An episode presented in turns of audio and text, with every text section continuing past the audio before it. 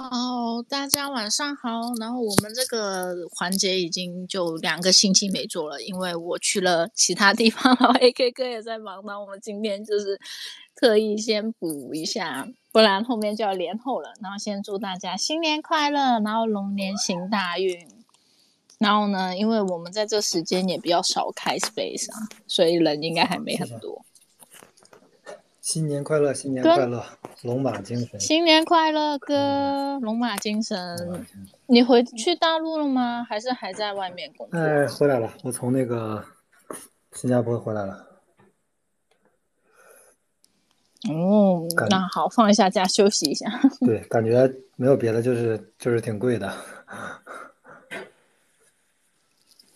的确，新加坡新加坡比香港还贵一点。对，我感觉比香港贵一倍吧，比大比反正比这个大陆要贵很多。对，应该比香港贵，对，有一倍有。他们新加坡蛮贵的。对，反正我感觉也就是出差呗。如果说真的要是自己去的话，我可能刚下飞机我就走了。这个确实东西太夸张了。他们很多就跑去马来和泰国住嘛，所以就生活会在。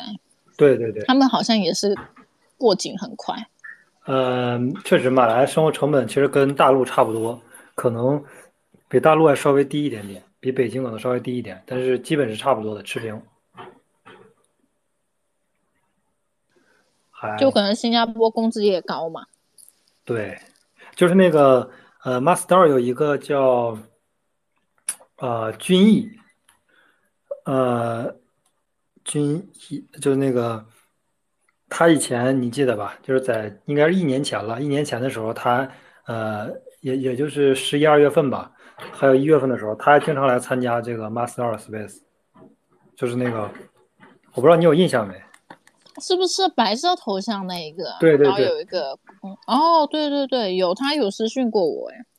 对他，他是经常，我记得那时候马斯特他经常来参加的，然后我在那个新加坡见了一下他。哦，怎么样？怎么样？呃，那他应该也是做项目的。他他好像什么都做一点，感觉涉及的面儿还挺多的，挺广。嗯。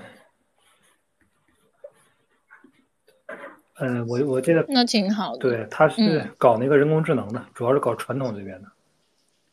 哦，对，那现在现在也是算力，应该也是要等一波，然后才可以上。嗯，对，他是搞那个人工智能，然后圈内的可能也参与一些投资吧，或者是反正相关之类的。呃，是他主要应该还是搞传统的，然后。反正新加坡我感觉跟香港都差不多吧，都是那种走高端路线的。香港还是有比较便宜的区啦，但是新加坡好像都很贵，起跳的话。对他，嗯，反正听他讲了讲新加坡的这个这个这个这个呃内容，感觉还是挺好的。就是新加坡整体。有点像一家公司，它新加坡政府的话是把新加坡当成一家公司来运营的，呃，就是比如咱们现在常说的这些九九六啊，常说的这些公司的这些，啊，三十五岁以后的这个就就就这个，呃，默认就就招聘就不再要了这种，或者说被被优化掉了，或者被这个 fire 掉了这种，就是新加坡也是这样，它就是相当于吸整个亚洲的血，然后反正整体吧，就感觉跟这个一家 BAT 的这种。公司比较像，也是吸整个亚洲的血，然后年龄大的大一点的，三十五岁以上的，然后基本上也都被 fire 掉。然后他们像这种移民过来的，他们还会收收很多这种移民税啊，就是金金融移民，然后收很多税，然后给他们本国的这些算是民众吧，会发很多钱。他们整个疫情这两年其实都是。政府在补贴的，就是公司，比如说你如果能正常运行，那你就运行；如果运行不了的话，他们政府是百分之一开始是百分之百给赔付，就是所有的工资，然后然后第二年是百分之八十，反正就是政府比较有钱吧，还是。那他这边资助很高哎，香港好像都没那么高，好，香港好像是有一些行业影响比较多的，就拿几万。对他们，反正确实是我感觉新加坡更像是一个这个叫，更像是一个政府，它不太像是一个不不更像是一个公司吧，不像是说那种啊层层传达呀，然后。就是感觉像一个道组织的感觉，就是说可能就是一个联邦制，大家选举啊，然后产生的这个投票产生的这个，比如说什么区代表，区代表来产生这个呃这个国家代表，就比较像反正。就可能管的跟香港有点像，香港也是这样。不过，哎，不过现在不知道，很久没去新加坡了，已经。新加坡反正感觉还还 OK 吧，我感觉就是生活的话应该没啥问题，但就是一点就是太贵了。但是他这个哥们跟我说，他说，呃，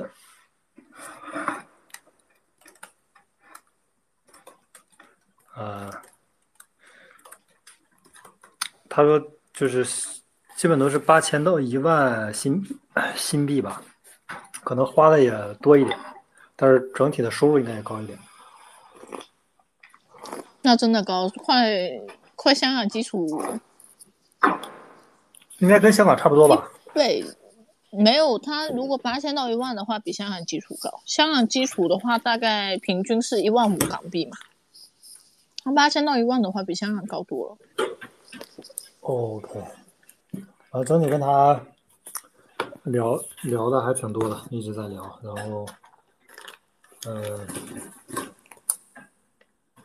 反正有很多政策方面的，政策方面就是，就是你你像你是在香港嘛，就还好一些。像很多，他说他在那个新加坡嘛，然后他反正那边也有公司啊，然后他在国内的话，他老家是山东的，他说他回山东的话，这些政府官员接待他干嘛？还跟他说过让他做线人啊什么的这些，就是其实新加坡还是稍微有点对，还是多少有点这个哇哦，还有有很多这种就是眼线，其实就是国安的呀这些，反正他大概跟我讲了一下，没想到哎，可能就我们这边比较就没有，啊，反正就是整体还。感觉，尤其你看最近不是咱们那个不是要要干嘛嘛？咱们不是之前不是说发 MT 啊等等啊这些，啊，最近我看出了一些这个事情，我都我都是陆续都都都都这个放弃了。就是不是马斯道一直刷完发发 MT 嘛，然后之前就是前一段时间跟那个 Phil 啊，还有那个 Jackie，然后还有原来的一波那个像那个 First，还有 New 啊，都都都讨论了几次吧。然后大家都挺挺支持的，就出钱的出钱，有力的出力。但是后来我一想，现在 Master 本来就这么三四个人，我操！然后你要是发的话，肯定我我这边就是还在国内，所以后来我想了想，我就干脆就就不弄了。然后，对，嗯，风险系数还是蛮高的。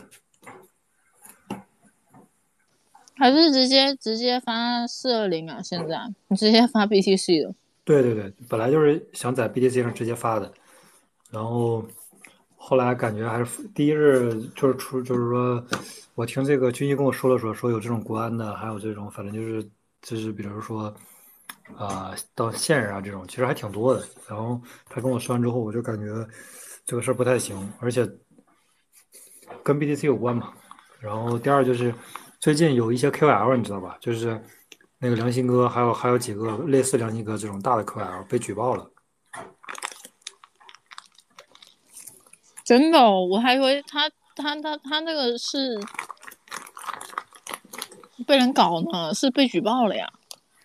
对啊，就是方法就是用他的这个名字，然后他的简介做一个小号，然后疯狂的输出这种政治言论，那很很快他的真人真号就会被查呀，然后。以为是他真号做的，反正这个就我感觉挺恶心的吧。后来我想了想，我就最近基本不太不太敢发消息了。然后 NFT 肯定就更更不会做了，就是当一个良民，OK 啊。对，还是还是肉身在你，要不然哥，你看什么时候移居过来香港？行啊，对我 我看那个香港优才最近挺火的，我周围好几个朋友都搞了那个。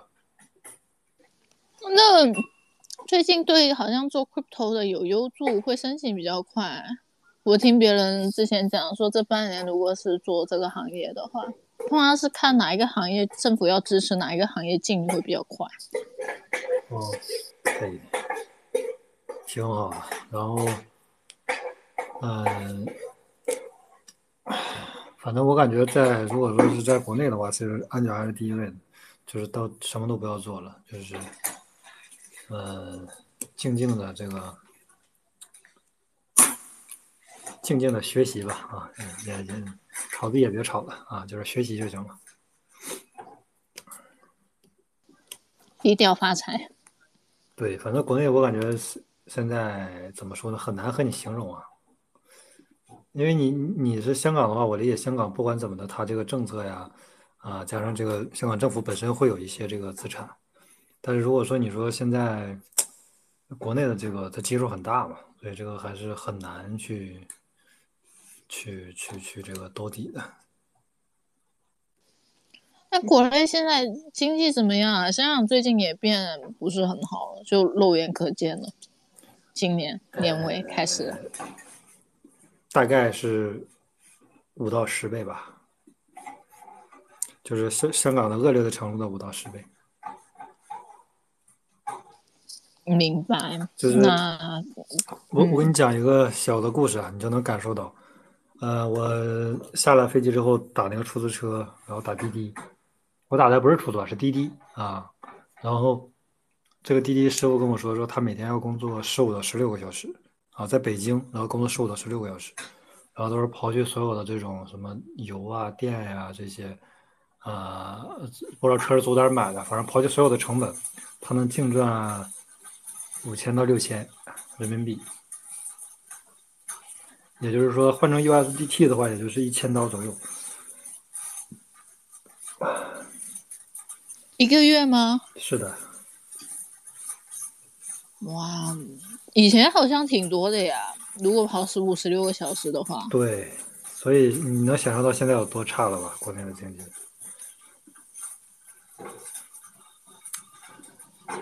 我之前看还以为没那么严重呢，因为深圳这边好像又还好。我看深圳的话，深圳对深圳还好吧？深圳有很多大的互联网企业啊，还能还能交一些税。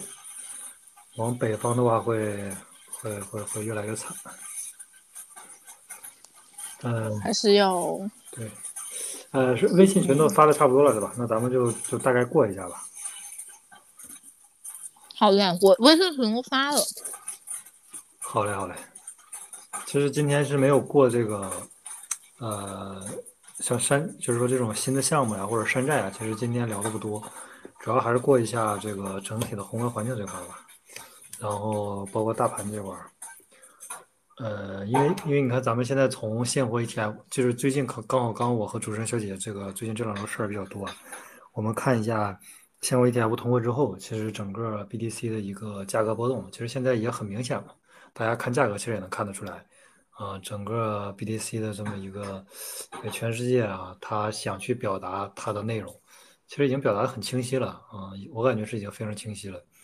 然后包括，呃，现在的这个情绪指数是吧？我们最常看的一个是情绪指数，还有一个是这个，呃，就是那个酒神指数。其实现在都降的比较低啊，就是，嗯，算是利用时间换空间吧。因为你现在，嗯，也不可能说从 BTC 从这个两万三万，然后从这个，然后直接涨涨到八万，涨到七万，也不太可能。那中间肯定是要。用这个时间，然后逐渐把它这个平均价格，把它那个持仓成本，然后把它的这个换手，啊换手率拉上来，然后这个才能持续的比较健康的往下走啊。然后目前其实 BTC 就是在走这么一个走势，啊，整体就是说结论吧，结论其实还是，呃，在十一只 BTC 的这个现货 ETF 通过之后，BTC 的价格就是既没有暴跌，没有大家发说说的那种啊，就比如说啊流通之后去暴跌，并没有。呃，然后第二是也没有发生大家预期的这个暴涨。首先，预期通过之前，大家大家的预期都说暴跌嘛，就是跟那个呃叫什么来着？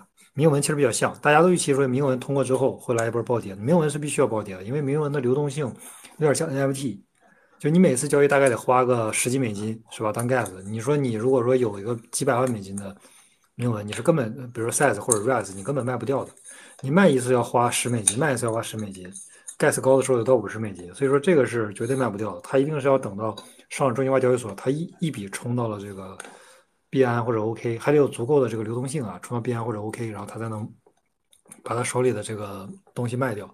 但是其实 BTC 不存在这个问题啊，BTC 不会像铭文，它俩是完全是两个币种。BTC 本身就已经是一个百分之百流通的东西，只要挖出来的 BTC 它就是流通的，它不存在说我要是吧单笔交易 gas 很高是吧？你单笔有一百万的 BTC，你也可以冲到币安，其实已经不存在这个问题的。然后你一点一点卖呗，是吧？每天卖十个，每天卖十个，每天卖一百个，其实都可以，都能逐渐的卖掉。所以它不太存在铭文的这个问题，所以就是大家把 BTC ETF 通过和铭文上中心化交易所做类比，其实是没有什么逻辑的，而且这件事情本身也是没什么关系这两件事情。然后我们再看，呃，十一只 BTC 现货 ETF 通过之后，既没有暴跌啊，然后暴涨呢，其实也没有，因为它资金是缓慢流进来的嘛，是吧？你 ETF 通过之后，它也是。每天交易个几亿美金，每天流入个几亿美金，可能持续流入个这个一周、两周、一个月，流入个几十亿美金，现在已经流入二三十亿美金了，是吧？它在持续流入，这个是没有问题的，但是它也不会说直接一波一根线上去，是吧？它这根一根线上去，那也是肯定是不长久的。那我们没有暴跌啊，然后暴涨呢，也不存在这个逻辑，其实它是存在缓涨的逻辑的。但是我们看缓涨了几天之后，到现在既没有。呃，就是没有延续到缓涨的这个持续走下去啊，原因其实也很简单嘛，就是我们刚刚说的这个十一日 ETF 里边有一个叫灰度 ETF 啊，灰度的这个 BTC ETF，呃，它通过之后呢，会有一个很大的问题，就是它把它原来五十八万个 BTC 啊。所有的 BTC 的这个现货 ETF 之后，它都是从零到一逐渐的累积嘛。但是灰度不一样，灰度它相它相当于已经有了一个五十八万的现货 ETF 已经通过了，而且它已经有了 GBTC 已经持续了好几年的一个 ETF。但这个 ETF 如果按我们正常理解，持有它的人肯定就是说已经买好它的人嘛，它是不存在抛压的。但是，呃，GBTC 有一个 bug，它的 bug 就是在于它每每年收百分之二的管理费，这个非常变态啊，所以说很多人就割肉了。就是我在场场外卖不掉，不能一比一兑换成 BTC，那我只能在场内割肉。就是一个 JBTC 相比于这个一个 BTC，它是相当于，我只是做类比啊，是一个 JBTC 的话是零点零零零几个 BTC，其实是很便宜的。嗯，就是一个 JBTC 和一个 BTC 的对比，大概有个百分之十几、二十，原来最高的时候到百分之四十多了，这个一呃负溢价，现在就是相当于。我买了一个 GBTC，然后当这个现灰度这个当这个呃现货 ETF 一通过，我就可以把我的 GBTC 换成 BTC 嘛，那我就可以把我的这个这部分负收益啊，就是赚到，比如说百分之十五，那我就可以预期，比如说它两个月之后通过，那我可以在负十五的时候直接买入买入这个 GBTC，然后两个月一到，有一个百分之十五的优本位的收益。为什么是优本位呢？因为大多数这个资金规模都比较大，它一定会做一个套保，就是在他的合约上开一个。币本位的一个空单，相当于他就稳稳的赚到这个百分之十五的收益。你想一想，如果说你有一千万美金，是吧？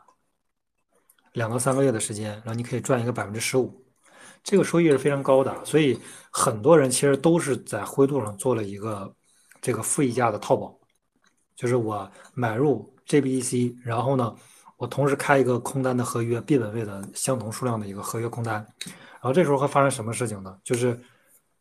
一旦 JBTC 通过之后，它变成现货 ETF，可以一比一兑付兑付之后，它就和 BTC 的价格是一样的了。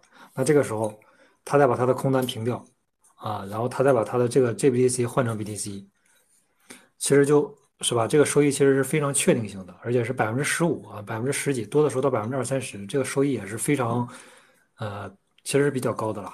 你只需要就是说等待这么几个月的时间，就能获取一个确定性非常高的一个百分之十几、二十几。啊，最低的时候也得百分之七八，然后这么一个收益是非常确定性的，所以很多人其实做了这件事儿，这就导致什么？导致它回头 GPTC 通过之后，从五十八万现在缩减到了四十七万。啊，大家可以看一下灰度的这个这个官网啊，Glass Seal 的这个网址，现在它的总的 BTC 的数量是在四十七万八千三百三十三呃三十七个，其实已经是啊最近在最近这一周啊，基本都没有怎么太太变了。我一周前听到的数据还是四十八万多一点，现在是四十七万八千多，几乎是没有变化的。也就是说，那一波做套利的灰度做套利的这波用户啊，已经嗯从五十八万到四十七万，十万多个吧，十万零五千啊，十万零五千的这些。呃，算是抛压，其实也就是四十多亿美金嘛，已经全部抛掉了。呃，灰度这边流出四十多亿美金，然后整个这另外十只啊 ETF 流入了二十亿到三十亿美金的一个呃呃 BTC 的这个净流入资金。其实大家一对比，其实是刚好是能对得上的。整体来说还是流出的更多。那我们按照这个正常的流入的速度，再过一到两个月，其实是完全可以覆盖住这个这十万多个的抛压。啊，这是目前的，就是我们去复盘一下，就是说 BTC 现货 ETF 通过之后的一个逻辑。它的逻辑就是，啊，正常的话是一个缓涨的逻辑嘛，因为不断的手动在流入资金嘛，是吧？你看那十另外十只啊，这个贝莱德的，还有这个木头姐的，其实都在缓慢的流入。但是啊，灰度这边在短短的一个月左右的时间，流出了十万啊零五千的这个 BTC，这个抛压是非常大的，它短时间内其实是接完全接不住的。所以，呃，呃，我们就呃看到了现在的一个 K 线的走势，就是说缓涨之后，然后突然来了一波暴跌啊，急跌，跌完之后呢，然后，呃，因为它资金是在持续流入嘛，又缓涨又涨回来了。其实这个缓涨的趋势，如果说没有特别大的这种利空啊，或者像这种灰度集中抛的时候，嗯，不会再有这种急跌了。灰度其实它但凡哈，我感觉它但但凡他妈的当时长点脑子，它其实就应该。就应该怎么的？就应该，就应该就是这个线性的线性解锁，就是我我每天给大家释放一万个，我每天释放一万个，是吧？或者每天释放五千个都可以。那其实现在 BTC 的走势和现在是完全完完全全不一样的。呃，现在我觉得肯定是这种，就是缓涨，而且涨得会很快啊。虽然是缓涨，但是涨的也也会一直涨，就更不不会存在这个暴跌。但是灰度它这个。没有考虑这个问题啊，所以他就集中一股脑抛了十万个 BTC 嘛。我觉得还是，呃，好消息就是抛完了啊，这个这个这个这个没有了。坏消息就是他确实集中啊抛了一波啊，然后之后其实也就抛压不大了。所以我我理解，如果说我们把灰度的这个现货 ETF，包括啊另外十只现货 ETF 都充分的去理解它的逻辑之后，其实嗯。我们就可以判断啊，其实整个 BTC 的未来的走势也是非常明确的，就是一个缓涨啊，也是一个震荡上行的这么一个趋势。呃，然后我们还是看一看，就是说整体啊，呃，今天说的几个大的方向，第一还是宏观环境呗。宏观环境这块其实加息嘛，呃，加息，然后本来预期的话就是三月份是第一次首次要降息的，但是呃，鲍威尔这边他在上次的这个美联储这个会议之上啊，就是在一月三十一号。公布了二零二四年的首次的利率会议，他这边决定就是说，这个都是在大家预期之内啊，就是二四年的第一次一月三十一号是不变的，这个大家都都有预期到，而且那个也是按正正常大家一起去走的。但是鲍威尔他在这次会议上同时说了一个，就是大家压住啊，啊，整个金融市场压住的其实是三月份要降息，然后他这边认为说在三月份，鲍威尔这边认为是三月份是不太可能降息，其实就是推迟呗，呃，推迟的话其实也不会太久，嗯。下一次就是五月份嘛，啊，反正他这边就认为说三月份不太可能降，那其实也就是下一次了，也就是五月份，反正降息的时间很快就会到。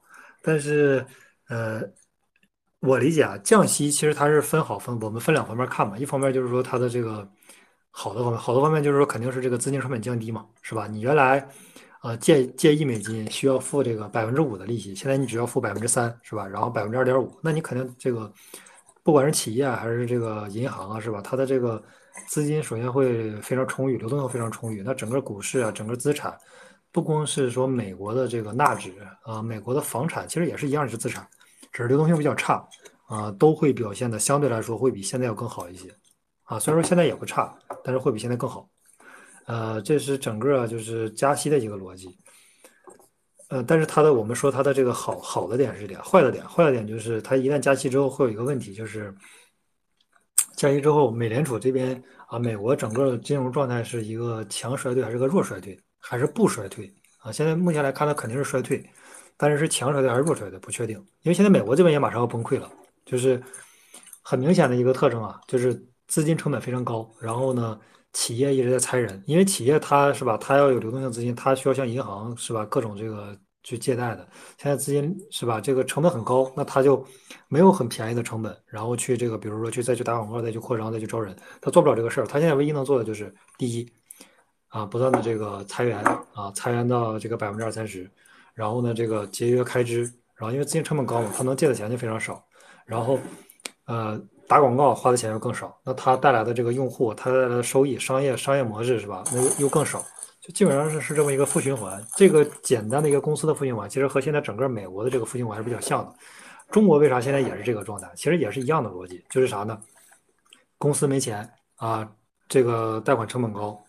然后这个啊，但是公司美国、中国和美国不太一样。中国是相当于是说世界货币啊，但美元把这个美国把美元抽走之后，中国相当于是没有钱，没有钱之后造成一个什么循环呢？中国和美国不太循环的逻辑是不太一样的循环，就是说美国这边没有了这个把美元抽走了，中中国这边呢，企业这个是吧？就是流动性的资金少，流动资金少之后会有一个问题啊，裁员，裁员之后降薪，降薪之后。会导致一个问题什么呢？大家手里资金少，手里资金少会导致什么？降低需求，降低需求不去消费，不去消费呢？然后这些商家更卖不出去东西啊，卖不出东西之后，他继续裁员，继续 fire，继续降薪。然后降薪之后呢，大家发现手里更没钱了，没钱之后呢，是吧？没钱之后又不去消费，就是需求和这个这个这个这个这个就是类似于支出啊，类似于这个工资 GDP，它形成一个负循环啊，你给我发的工资越少。然后我消费的越少，我消费的越少呢，企业赚不到钱，企业赚不到钱呢，他给工员工发的工资就越少，形成这么一个，这是国内目前存在的一个啊负循环。但是美国呢，因为它是相当于世界银行嘛，就是它是相当于世界银行，美元其实是通用货币嘛，所以说美元它跟中国的逻辑不太一样，美元就相当于我我要，比如说哎美纳指为什么一直还能突破前高，这个就很诡异是吧？加息都在跌，为什么只有美股还在涨？就是因为它一加息之后，全世界的这个美元都回到了美国，短时间内啊，美国的这个股市会发生一个这个，比如说由于心态啊等等方面会发生一个暴跌，但是你发现还是缓涨缓涨，而且涨回来了，而且在不断的破前高，这个其实是美国股市的一个呃底层逻辑，它在吸全世界的这个吸，它但是吸完之后发现都吸没了是吧？欧洲的吸完了，日本的吸完了，中国的吸完了，啊，俄罗斯的也吸完了是吧？乌克兰的都吸完了，吸完了之后发现没有吸的了。啊，这时候他需要做的剩下非常简单啊，他就是要把这个，把这个什么，把这个，呃，某一个经济体，他要给你挤爆掉，不光是说这个，呃，韩国的、日本的、中国的，或者是说这个欧洲的，是吧？都可能，但是他不知道谁先爆掉，但是他现在目前就是要把其中一个挤爆掉，因为啥？美国能撑啊，是吧？我就是印钱的，我当然能撑了，是不是？而且我全世界的美元都回流到美国了。是吧？美国本来就不缺钱，其实你看着是，这个美国现在这个就业也也不太好，是吧？然后也在裁员，但是不管怎么样，全世界的钱首先先回到美国，先支撑美国。美国首先它吸了全世界的血，再怎么撑不住也是其他国家先撑不住。所以现在这个就是一个问题，美国就看哪个国家先撑不住，先爆掉，然后他再去收割一波这个垃圾资产，啊，股市的、房市的，其实他他肯定会收割一波，这个不用想。然后再他再走他的这个原来的逻辑，是吧？降息，降息就是大家说的这个去杠杆嘛。那去杠杆就非常简单了，去杠杆还是我们之前反复强调过，去杠杆就非常简单的逻辑。去杠杆也叫，还有它它还有另外一个名字叫加杠杆。那加杠杆的逻辑就更简单了，加杠杆是干嘛呢？所有的资产，所有的不管是说 NFT 的，还有这个就是房子嘛，就是实实体资产，还是说你的这个股市资产、虚拟资产，就是一个字啊，涨。所以说这是美国的一个逻辑，当然它现在还没有到那个，他在他加杠杆之前，也就是在他去杠杆之前，他现在要干嘛呢？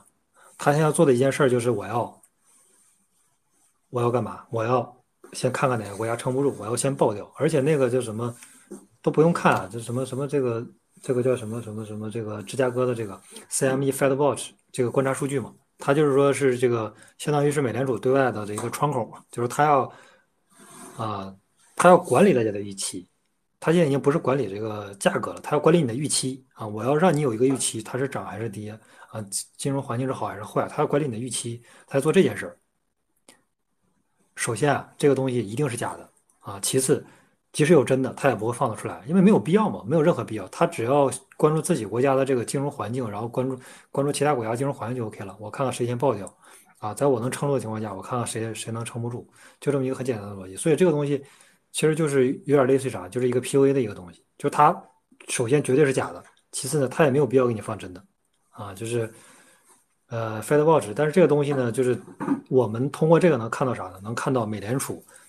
他想对外释放的一个信号，就是我要让大家的预期是好还是不好，这个是一个关键点。就是我们不知道它真的是好还是不好，但是我们能看到他想给大家的一个预期是好还是不好。就是美联储在管理大家的预期，但是我们看一看它怎么管理大家的预期的，是这么一个呃一个窗口。然后三月二十号呢，利率是维持在就是维持不变嘛，啊，就是现在的概率是百分之六十二，啊，原来是百分之五十多的概率是要到三月份是要降息的。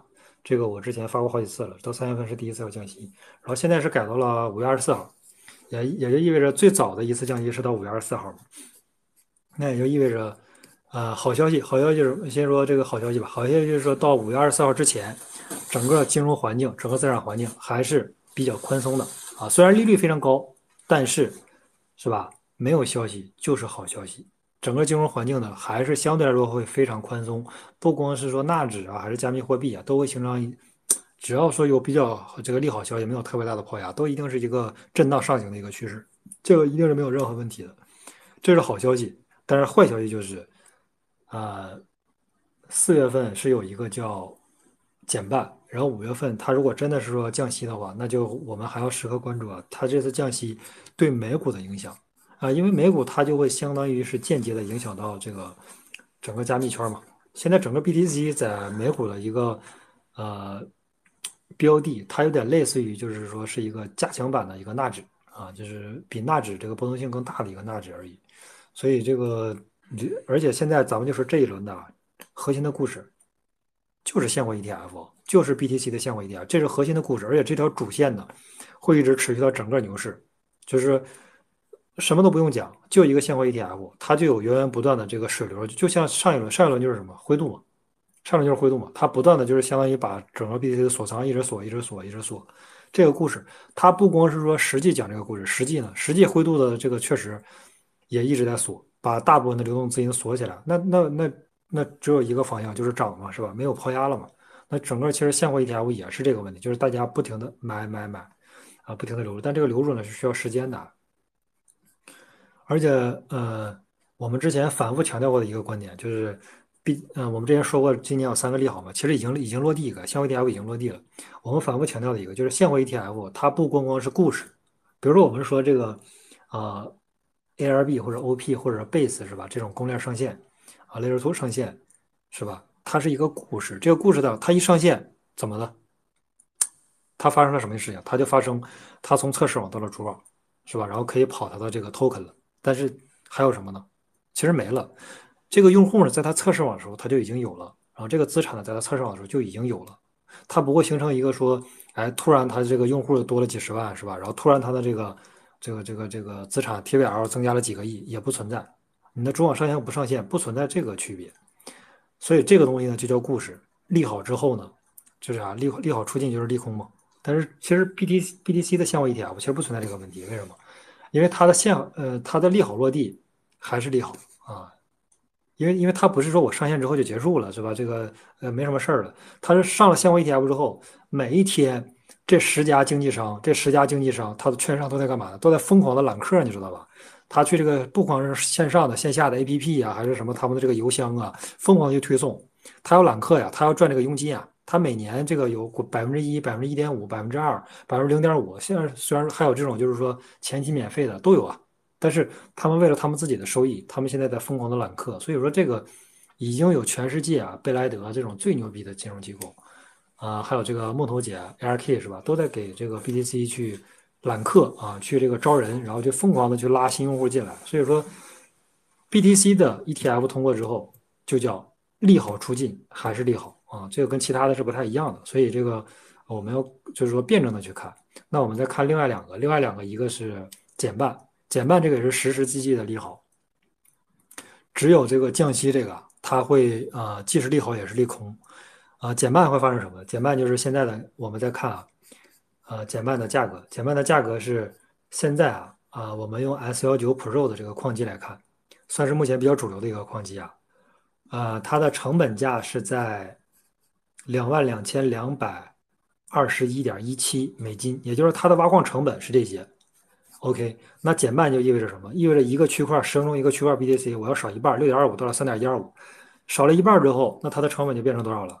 四万四千四百四十二点三四美金，它的成本就变到四万四千四百四十二点三四美金。这就意味着什么？意味着这也是实实际际的利好，这个不是虚拟的，也就是说。呃，历史上发生过很多次矿难啊，就是说它的价格比主流矿矿机的价格还要低，比它成本还要低，发生过好多次，但是没有一次超过十五天的，啊，很快就会大家就会发现不对劲儿啊，这个不符合金融逻辑啊，是吧？你的这个价格都比成本低了，那这个时候会有很多人去做一波套利啊，会很多人会迅速的去买上一波，你别管它什么时候卖，但是这个时候会有很多人，不管是大资金还是小资金，都会疯狂的去买 BTC，为什么？它的价格比成本都低了，比你挖矿都低了。那那那你说挖矿本来就是最赚钱的，它比挖矿的这个价格成本都低了，大多数人第一反应一定是去买 BTC。所以这个存在的时间没有超过十五天的，所以这个其实短就是说短期内可能会低于，但是长期是不存在的。所以这个呃现货一天这个叫减半，BTC 减半到四月二十二号这次减半，其实也是非常非常对整个这个这一轮行情也是非常非常重要的一个作用。然后就是最后一个就是降息嘛，降息预期刚好我们就看啊，刚才看的是这个加息预期，我们再看第二个呃一点二的这个降息预期。降息其实没有太大的变化，唯一的变化就是第一次降息的时间，原来是三月呃二十四号，现在改到了呃呃五月二十四号啊，从这个三月份改到了五月二十四号，然后。第一次降息的概率是百分之五十九点六，目前啊是百分之五十九点六，已经就是啊非常高了。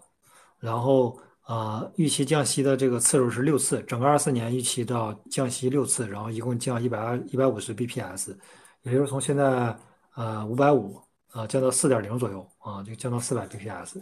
其实整个成本资金成本会降的已经是非常非常啊。划算了，对于不管是对企业对个人，整个金融环境会非常非常宽松。到二四年底的时候，但是，呃，我你看我们刚才说了三个三个利好是吧？前两个已经实已经实现了一个现货 ETF，还有一个减半也即将来临啊。然后最后一个就是这个降息，降息呢它是好坏参半，就是说好的是它确实会这个降低这个资金成本，坏的就是，呃，一旦降息那一刻啊，大家的就会有共识，就是经济确实不行了啊，确实需要这个。降低资金成本来救这个市场了，不管是救股市还是救这个实体经济，所以一般降息那一刻啊，会来一波闪崩啊，不知道是崩一个月还是崩两个月啊，美股会来一波闪崩啊，会我觉得加密圈也大概率会跟随美美股吧，走一波这种啊回调，但是在回调之前啊，我们现在到五月份之前还是有一段很长时间的一个啊蜜月期，我们还要珍惜这段蜜月期啊，然后。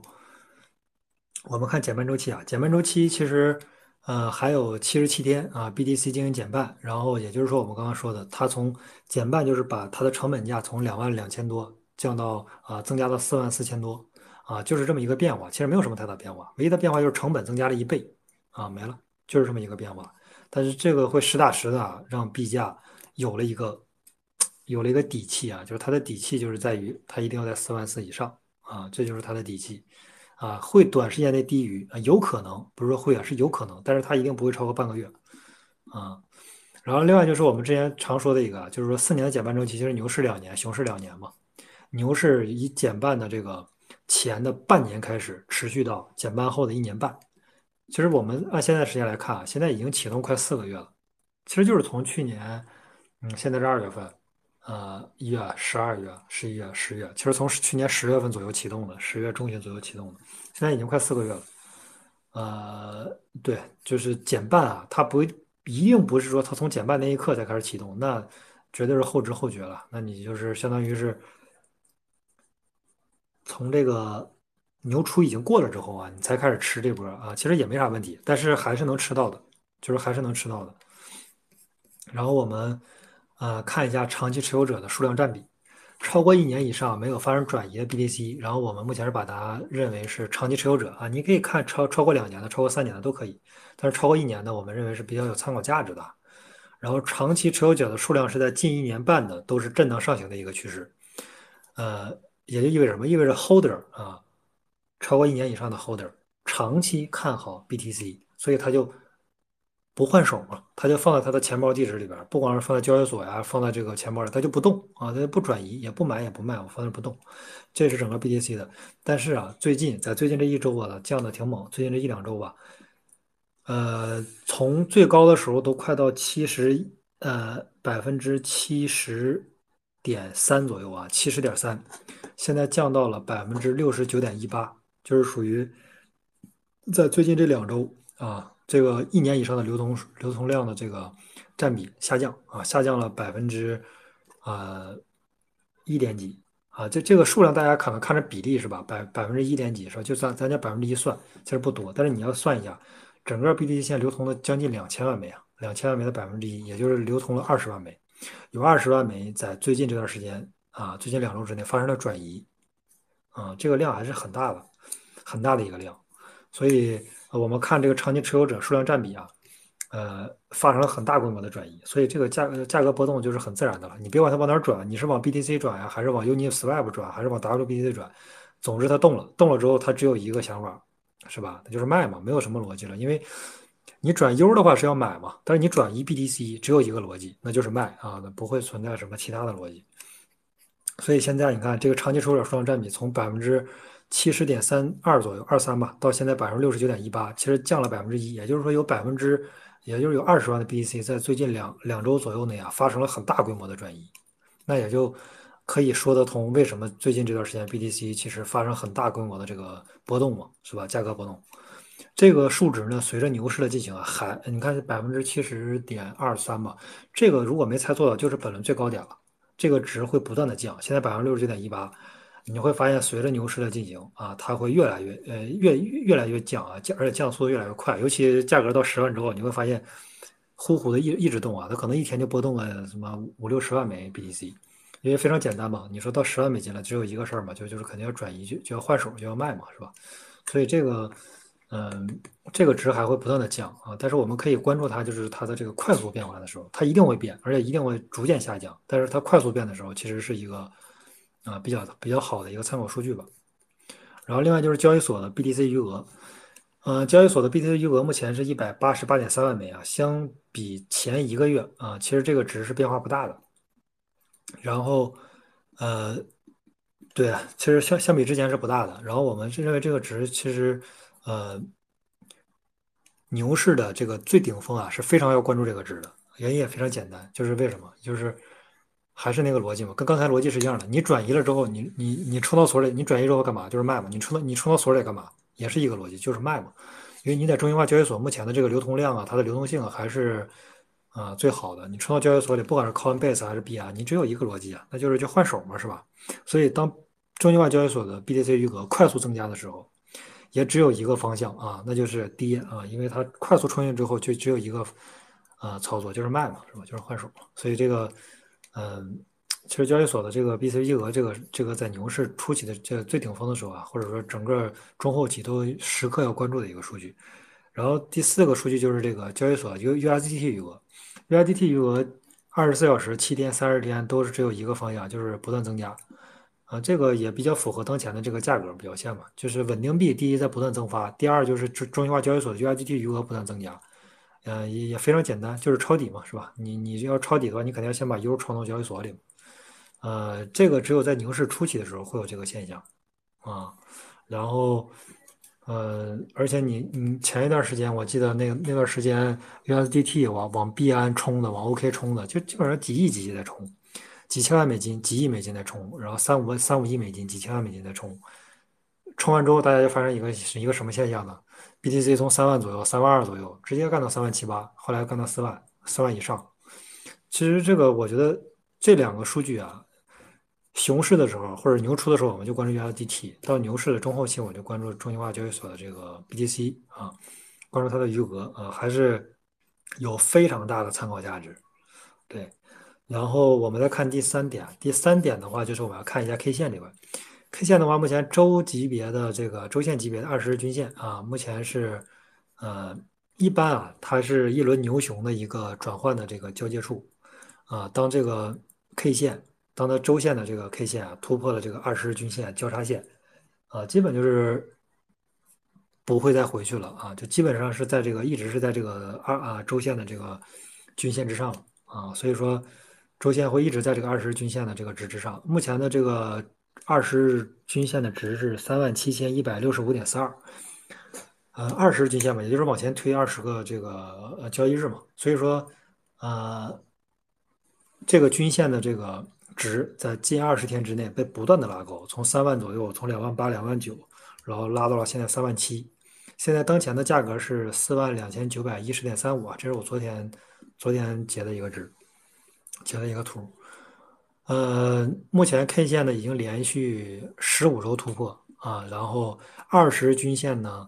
啊，回测的历史上回测的胜率是百分之百，所以这个目前我们认为啊，已经到了这一轮牛市的这个启动启启动阶段，而且已经启动了，启动了三四个月了。然后我们看一下第二个这个九神指数，啊，九神指数目前有一个就是这个叫啊零点七九啊，当酒神指数低于零点四五，处于抄底区间；当它脱离零点四五的时候，脱离这个呃高于零点四五，就是已经脱离了底部区间嘛，目前。然后呃。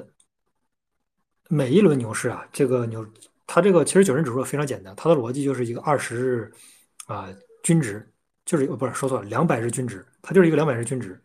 但是现在两百日均值，嗯，然后又做了一个什么对数啊，又做了一个什么这个这个导数啊这些，但是它的核心理念就是用了一个两百日均值的这么一个值，所以它的这个呃九人指数就是一个非常好的一个用时间换空间的一个指数啊，它只要时间拉长，大家就会发现，哎。前一段时间，这个九人指数上了一了啊，然后最近又降下来，降到零点七九。当它就是我们看它历史回测数据啊，最多的时候到过八九百的位置，然后呃，在上上一轮吧，就是一四年那一轮是到了一百，然后在上一轮，也就是说呃一七年上上轮，一七年的时候是到了五十左右，然后在上啊就是上一轮二二一年的时候，二一年的时候是到了十啊，这一轮其实。呃，我们大概就是说做了一个这个类比啊，就应该是在五到六的这个左右附近，救人指数啊。其实每一个数据其实都是多方位参考的，它不是说我们看某一个说，OK，我就只只参考这个百分之百，没有没有那个数据，也没有那个指数，都是全方位参考，多方位参考。但是我们有个主线嘛，主线就是啥？第一，我们说的是宏观环境，加息降息这个事儿；第二，我们说了个减半周期，是吧？减半周期的这个这个是第二重要。第三就是什么？K 线嘛，是吧？我们说的这个有个优先级的先后顺序的。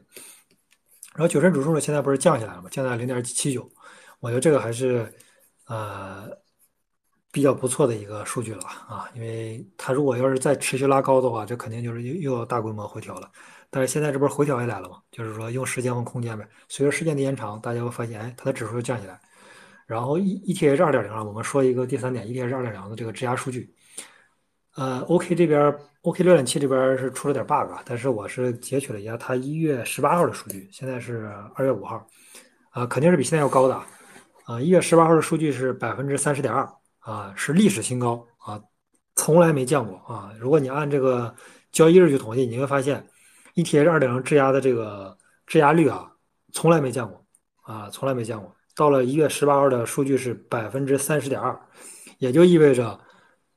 啊，虽然有一点二亿的以太坊在流通，但是有三千六百万的以太坊在锁定，啊，这个是大家需要考虑的一件事情。这个是 BTC 不具备的优势，啊，然后另外以太坊它有一个预期，就是现货 ETF 嘛，啊，以太坊也有现货 ETF 通过预期。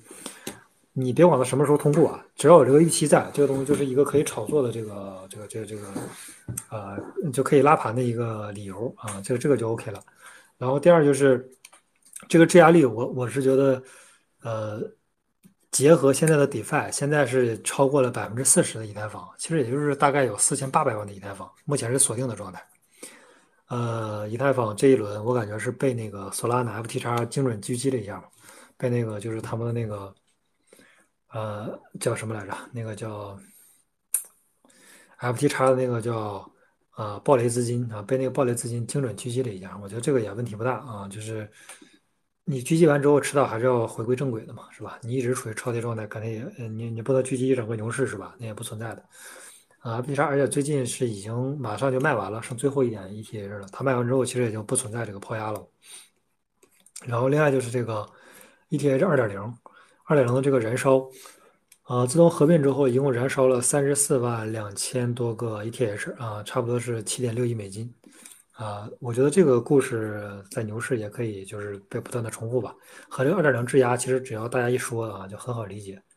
呃，然后我们看最近比较火的项目，Base、OPARB，还有这个呃 Blast，还有这个啊 New Predator，其实都是比较火的，都是这种二点零质押的。但是它最后的受益者或者获益者，其实呃就是还是以太坊嘛啊，说到最后是吧？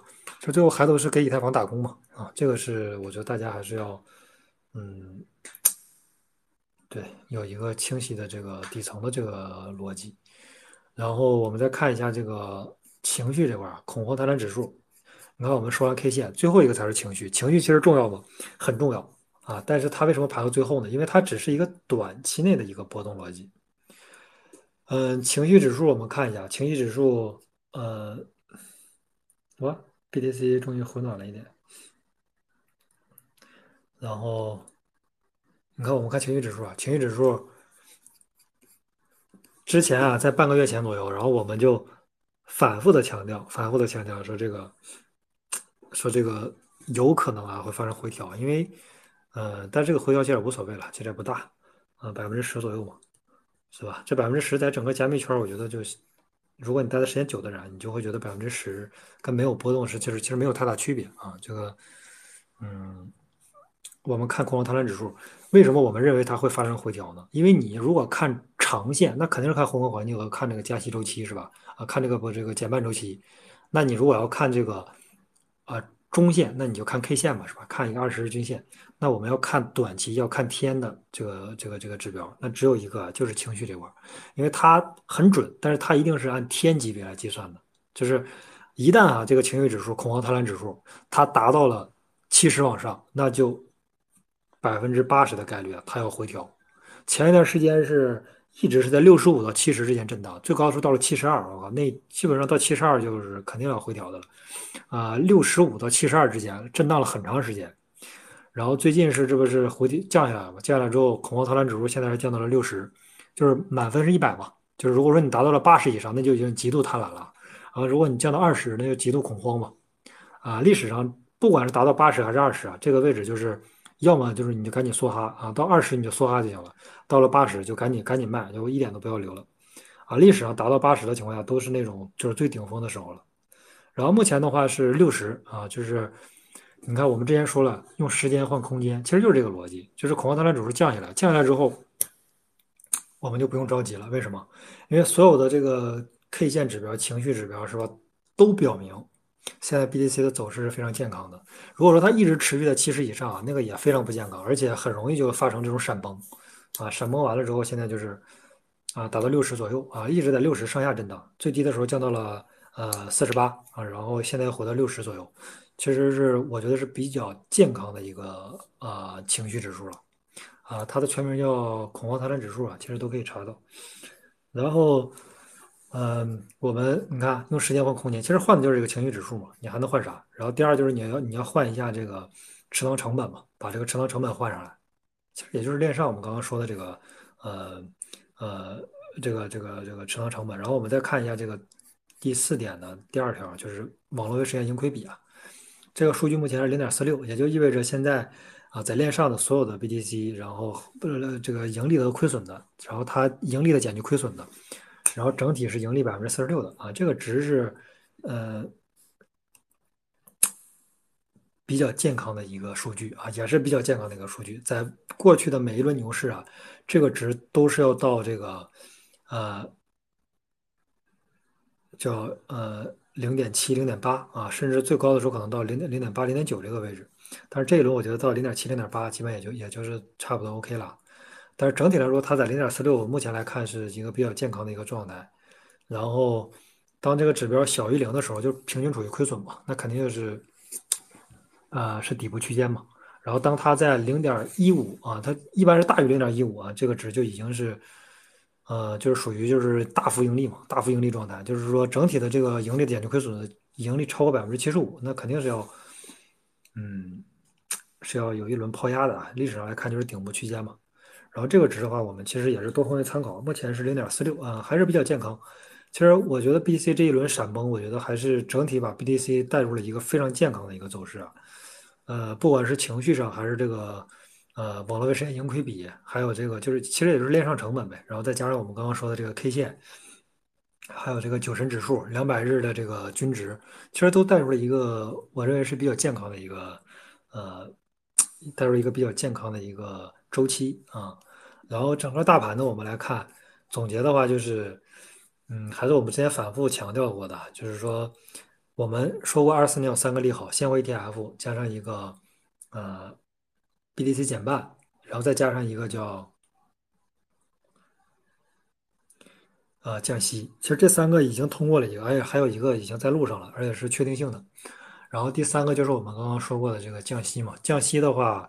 呃，就是好坏参半嘛，所以这个呃降息的时候，我们还要其实还要时刻关注一下，看看是否要做一个这个啊风险规避啊，是不是要啊提前先先这个呃做个风险规避，然后等这个一切都稳定之后，然后我们再回来，这个还需要对啊临时再看啊，呃，但是我觉得只要你是长期跟上的，其实怎么说呢？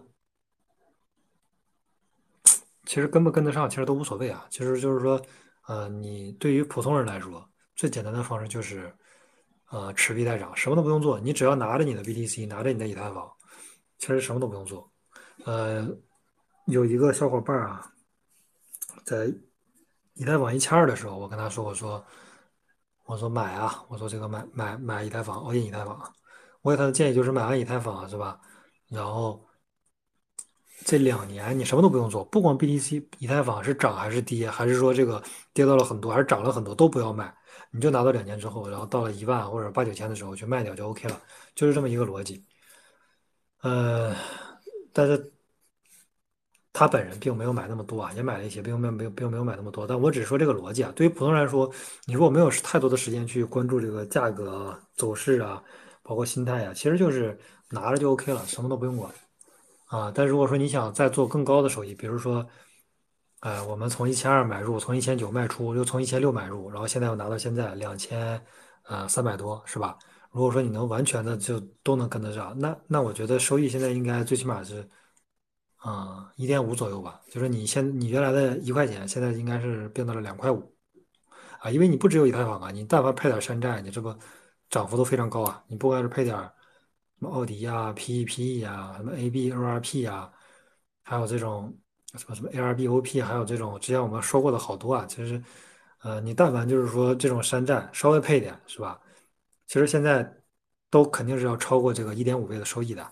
所以说，其实是呃一点五倍收益算是我觉得算是一个最最最最基本的，就是说你能跟上大盘的行情，你就能获你的一块钱现在就应该变到了两块五。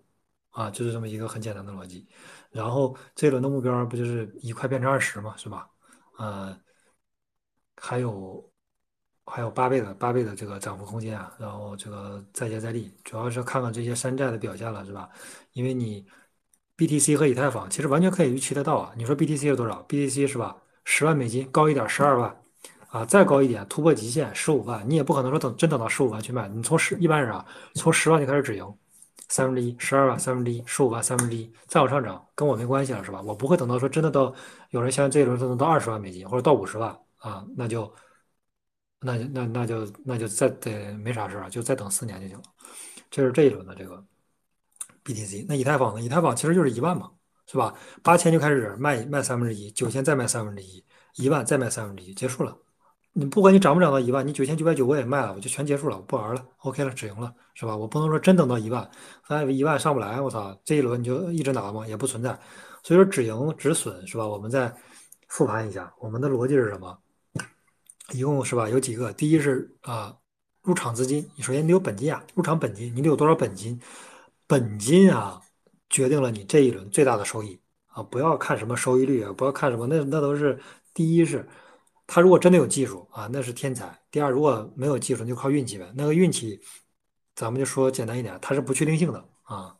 我们就说确定性的，确定性的事儿就是你怎么能有很大的收益你有很大的本金，你这一轮就会有很大的收益啊，就是这么简单的逻辑，是吧？呃，本金是所有里边啊最重要的。你不要看什么这个巴菲特是吧，赚了多少钱，看谁赚了多少钱。你你现在给巴菲特一百万美金，你让他再赚这些钱，你看他能赚到吗？是吧？他肯定赚不到的。就给他现在的同样的资源，他也赚不到这么多钱。为啥？他没有本金啊，他怎么赚啊？他肯定赚不到的。本金一定是第一位的。很多人都对吧？成名的这些自传里边，或者是这个金融的书里面，都会讲说，多么多么天才，多么多么勤劳，多么多么这个这个怎么怎么怎么啊，都很重要，是吧？运气很重要，这个子宫理论很重要。巴菲特生在了美国很重要，是吧？他炒股同样很重要。呃，但是更重要的是，他有足够的本金能赚到这些钱啊，一定是要有足够的本金，你这一轮才有足够的收益。所以本金是非常重要的，一定要有充足的本金。我记得我原来的一个小伙伴，一个同事，然后他也是，他就是呃也进圈挺久了，然后就跟我说这一轮怎么搞，就没有本金。他说本金不多呀，他说这朋友本本金怎么没有？就各种啊，就是什么那种他找的那种什么银行啊那种，反正就是找了那种什么贷贷款经理啊那种，反正就很很低的利息。然后反正就是他各种抽钱吧，就就是目目的就是一个增加本金，就这么一个故事。但是呃，不建议说加杠杆啊，你场内肯定是不能加，场外的话自己也酌情去加杠杆。就是你现你借款就现在加杠杆嘛，是吧？你你你这就是相当于加杠杆嘛。但是你得一定要自己适量酌情啊。但是我们说回来，最重要的一点，本金一定是最重要的。我们要考虑你的买入时机、卖出时机。还要考虑你的加仓减仓是吧？止盈止损，我们都要考虑啊。这个这个这个七位一体是没有问题的，但是我们前提是要有足够的本金，然后我们再考虑是吧？入场时机，入场一般有个价格，还有一个这个时间点、时间段的范围，出场时间，然后出场的价格范围，达到了你其中任何一个值，你都要去执行，三分之一或者四分之一、二分之一都要去，不管是买还是卖啊，就都要去执行。这是这是这个啊。本金，然后入场时机、出场时机，然后我们再说这个啊加仓减仓是吧？什么时候我们继续加，然后什么时候减，什么时候这个止盈止损是吧？都要有一个逻辑啊。我们再我们再看一下啊，这个加仓减仓就不说了，因为一般就是这个逻辑跟你这个做合约啊，包括股市还不太一样。这个它的逻辑非常简单，就是牛市之前买入啊，牛市。结束卖出就这么一个逻辑，所以它的这个就不存在加仓减仓的问题。因为什么？因为你牛市初期价格是最低的，你只要做一件事，就是 all in 呐。你不可能说我操，我看着以太 B B T C 不错，我操，两万我买点，三万买点，四万买点，五万买点，八万我再买点。我靠，你这是吧？你搞不好这个持仓成本达到六万了，或者说五万了，那你这个这一轮牛市估计赚不到什么钱啊。所以说它的逻辑也不太一样，它不存在加仓减仓啊。然后就是说。那它的逻辑就非常简单，牛市之前买入是吧？all in 啊，然后但是它存在一个叫止盈止损是吧？止损我们得考虑，止损就是啥呢？现货说，比如说 BTC 跌到什么时候我们止损？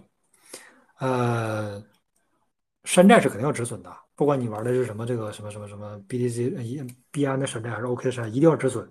但是 BTC 和以太坊不存在止损这一说啊，我不知道大家炒币多久，你可能炒了一年两年，或者三年五年，或者说几个月，但是。在我长期的这个认知以来啊，BTC 是和以太坊是不存在止盈止损的啊，不不存在止损吧？最起码，就是首先，呃，它不管就是说跌到什么时候，它在两三年之内一定会涨回来。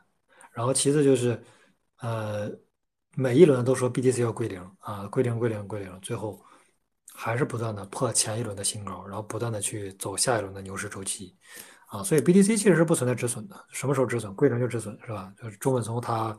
这个转移它的 BTC 了，那就止损了啊，不存在这个，那我觉得大概率是不要止损的。然后那我就说止盈，止盈的话是吧，那就得考虑了是吧？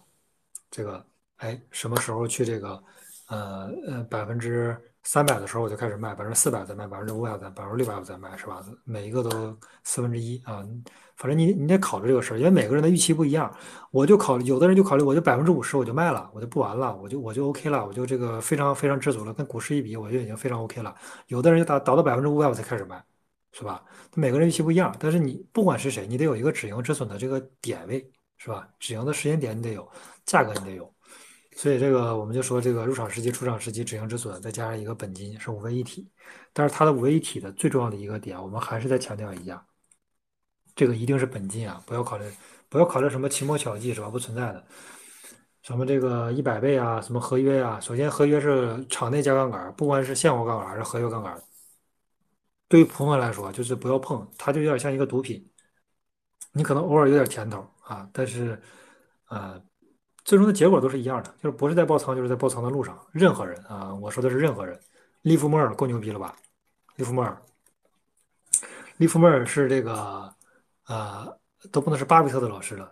是巴菲特的老师的老师，格雷厄姆的老师啊，就这么一个，是吧？在股市我吃吃吃差几十年的一个，最高的时候，美国总统都让他不要做空美国股市了啊，就这么一个人，他有这么多钱的一个情况下，最后的结果一样的，一样的结果就是跳楼嘛啊，就是就是非常惨啊。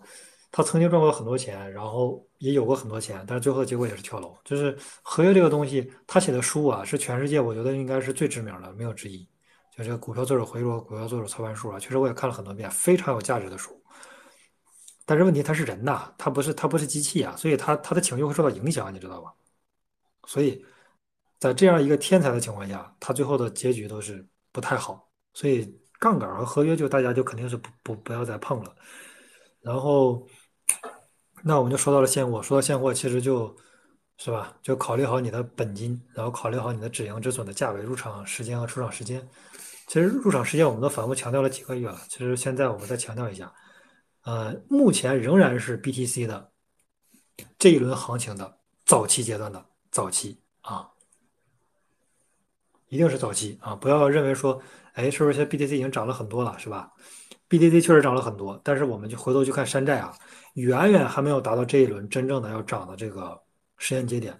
你去对标，你去对标上一轮的索拉纳，上一轮的这个。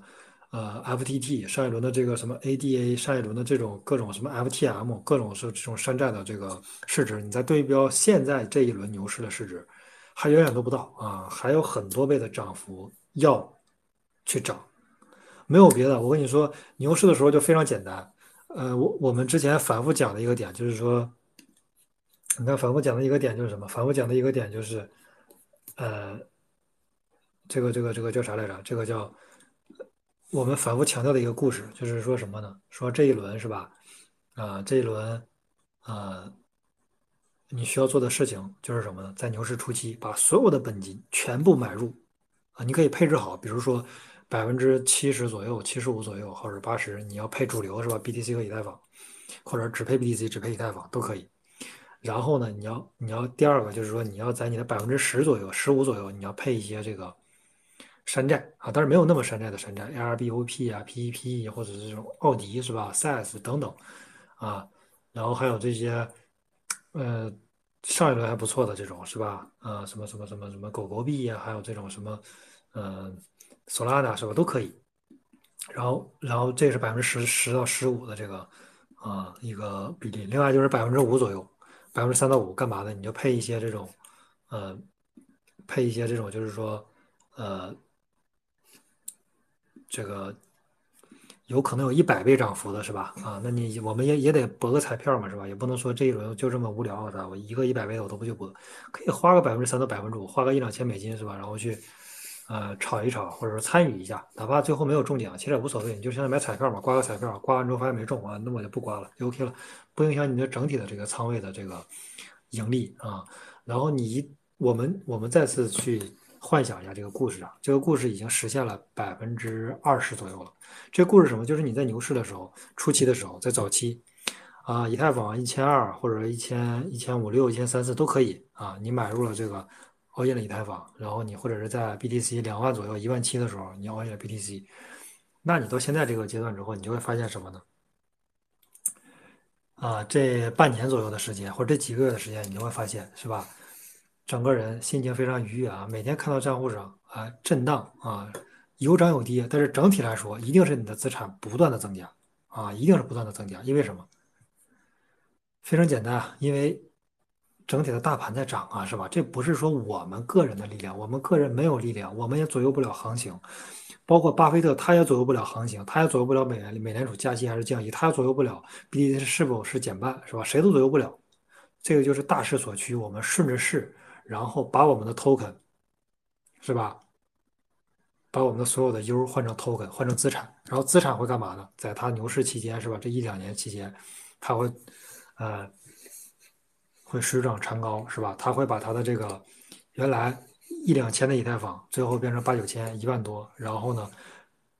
这个期间啊，会有无数的新人进来，无数的这种暴富的故事，无数的造富神话，我们听一听就可以了。因为造富神话不是每个人都能赶上，这个是运气的问题，是吧？你没有这个运气，赶不上非常正常。但是这不影响你整体资产翻个五倍到十倍啊，或者说翻个十倍到二十倍，这是一点都不影响的。你的整体资产翻十到二十倍，你一定相信我，这一轮牛市下来之后，你他妈绝对超过百分之九十五的人，不是百分之九十，一定是百分之九十五。你不要看他今天忙这个，明天忙那个，是吧？我看群里就今天忙这个山寨，明天忙那山寨。最大问题是什么？咱就说 AOC 是吧？还有这种之前涨过比较多的，是涨的都非常多，哇，涨的时候非常猛，涨了六七倍。你半山腰追上去的，一跌跌百分之五十，我靠，你能受得了吗，大哥？他洗盘洗洗仨月，牛市 BTC、以太坊都在涨，奥迪都在涨，是吧？狗狗币都在涨，你他洗盘洗你仨月，你能受得了吗？你根本受不了。你想吧，割肉吧，割肉换换以太吧，以太涨着涨，突然也跌了，然后你想，哎，这边又有涨了，我再去追，牛市亏钱就这么亏出去的。所以一定要记住啊，就是主仓位不要动，主仓位就是牢牢的把握住这个整体的资金，然后翻个五到十倍、十到二十倍，我觉得已经非常非常。OK 了，一定会超过百分之九十五的人。你不用看现在，他每今天赚一百倍，明天赚二十倍，后天赚十倍。他他妈拿五百油拿两百油去赚，那有什么用啊？是不是？就是，而且赚完之后，他下一个还继续这么去搞，是吧？那那不是他如果说每个都拿两百油那也也可以。但是下一个，假如他万但凡是说想感受一波这个两万油变成两百万油的感觉，你就会发现两百万油两万油就变成了两千油了啊，就是这么一个事情。所以说。一百倍或者是十倍，它不会一直发生的，它只是说偶尔发生之后，这个东西它不是一个常态，它是个偶然的态，偶然的一个状态，是吧？所以说偶然状态，那所有人都不会重仓，那就是一两百刀、两三百刀玩一下就 OK 了。所以一定要，你如果说想参与股票是吧？想参与这种刮彩票，可以去刮，但是一定不要主仓位去刮彩票，主仓位就是搞个五到十倍，已我觉得是非常 OK 了。咱们。说到归根结底啊，最后我们为什么要认为这个是有道理的？核心点就是一条，就是确定性啊。说白了就是确定性啊。你干什么是确定性的？没有什么是确定性的，就是没有什么是确定性的。但是我们在加密圈来看，你赚五到十倍的这个确定性，买以太和买比特，然后再配一些山寨、LBOB、狗狗币啊什么这些，还有什么这个奥迪是吧 s a s 都配一些。这都是我们很早的时候就讲的这个 token 了。奥迪这都这都多长时间了？奥迪五美金的时候我们就讲的，这都这都多少了？最高都到八十多了，奥迪九十了都。你说这是吧？这你但凡配一点，这个东西涨幅都是非常可观的。所以说，嗯，一定要保证自己的主仓位，然后再用个百分之十五左右再去配一些这个山寨，然后再刮彩票的话，你可以再花一点这个百分之三到五的资金就刮刮彩票也没啥问题。然后。我觉得还是慢慢变富吧，时间会让我们慢慢变富啊，就是和时间做朋友吧。我们为什么和时间做朋友？我们才是真正的和时间做朋友，知道吧？巴菲特为什么说他说他最牛逼的一点，不是说他这个就是子贡理论可能非常重要，他不是说他这个投美股了，或者说他的这个这个投资能力有多重要，他最牛逼一点是什么？他活的时间久啊，这是他最重要的点，就是他活到了九十岁嘛。你说他如果活到六十岁？他活到六十岁，他就泯然众人矣。为什么？因为他六十岁之前只赚到了二点几亿美金，都不到三亿美金。六巴菲特他三他在六十岁六十岁之后赚到了他整体资产百分之九十以上的资产。他在六十岁之前只赚到了三亿美金左右，这是非常可怕的一件事。就是什么呢？复利嘛，就是你得有足够的本金。归根结底还是要有足够的本金，然后呢和时间做朋友，然后呢我们就能慢慢慢慢变富，慢慢变富。然后今天可能讲山寨讲的比较少，因为最近确实事情比较多，加上我最近啊哦经常熬夜啊，然后这个白天精力也不是太充沛，然后今天就没没怎么讲山寨了。下一次我觉得可以还是着重讲一讲山寨吧。然后其实呃最近波动比较大嘛，我觉得还是稳一稳，大家还是稳一稳啊。然后呃。灰度的这一波抛压也过去了，是吧？灰度的抛压也过去了，然后另外十只 ETF，木头姐、贝莱德呀这些大的现货 ETF 还在不断的往这个 BTC 的这个加密货币里边不断的是吧？这个在拉新，呃，拉新的客户，拉新的资金进来。所以说我们，呃，你但凡持有是吧，BTC 和以太坊，你就会发现全世界最牛逼的金融公司都在给你打工啊，就是就是这样。买股票不就是相当于持有它的股份嘛，是吧？你买这个 BTC，你现在持有 BTC 的股份嘛？你看贝莱德都给你打工是吧？木头姐都给你打工是吧？木头姐每天发啊，BTC 这一轮能到五十万美金是吧？到一百五十万美金是吧？他都每天在给你喊单，所以说，呃，你要站在。正确的这条路上，就就你就会发现什么东西就是非常简单啊，顺势而为。你站在趋势这一方面，你就会发现一切都是是吧？都是这个赚钱，就是咱不说不说很容易啊，但是就是说会相对来说容易一些，是吧？原来我们老觉得说赚钱难难难，为什么难？你熊市你偏要做项目是吧？你熊市偏要投资，你熊市你偏要 all in。那肯定难呀！你熊市是吧？你偏要投资各种私募，他妈全跑路了。你熊市你说偏说我们要今年赚一个百分之百，那你不是为难自己吗？我们反复强调过的，熊市不要为难自己。为什么呢？熊市狗庄都赚不到钱，是吧？你偏说你要赚多少多少钱，那就根本就不现实的问题嘛。熊市就不要为难自己，放过自己，是吧？然后牛市那确实该我们挣钱了。牛市站到趋势这一面啊，我们做好这个顺风车，其实是归根结底啊。